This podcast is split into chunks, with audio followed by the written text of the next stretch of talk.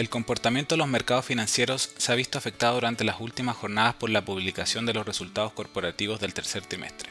Sobre las empresas consideradas en el índice accionario S&P 500 de Estados Unidos, han reportado un poco más del 30%, con un 76% de estas anotando sorpresas positivas sobre sus ganancias. De todas formas, la sorpresa promedio es cercana al 2,5%, lo que en términos históricos es bajo y podría volverse negativo con la publicación de resultados de más empresas.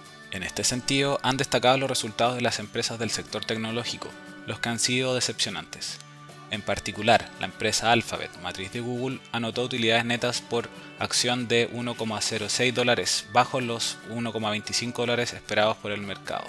Con esto, la acción cayó cerca de un 8% este miércoles. Una situación similar vivió la acción de Microsoft, que cayó cerca de un 6%, ya que si bien anotó resultados positivos, por otra parte, el mercado se decepcionó del panorama negativo que tiene la empresa para el trimestre en curso, donde señalaron que esperan menores ventas de computadores y aumentos en los costos de la energía, lo que afectaría negativamente a los márgenes de la empresa. De esta manera, el índice accionario tecnológico Nasdaq tuvo una caída de 2% en la jornada.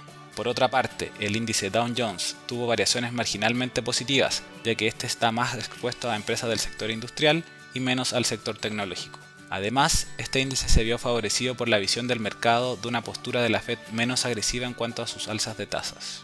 Lo anterior, pues el mercado estima que la desaceleración económica será más severa, atenuando la decisión de las autoridades de la Fed de contener la inflación con una tasa de interés más alta. Con todo, estimamos que la volatilidad de los mercados se mantendrá elevada, pues los factores de riesgo continúan presentes. Así, ante un escenario de alta incertidumbre geopolítica, inflación aún muy elevada y tasas de interés al alza, te recomendamos tener una menor exposición a activos de la renta variable internacional. Finalmente, si quieres saber más sobre nuestro contenido de actualidad, recomendaciones y cápsulas educativas, te invitamos a visitar nuestra página web visinversiones.cl o contactando directamente a tu ejecutivo de inversión.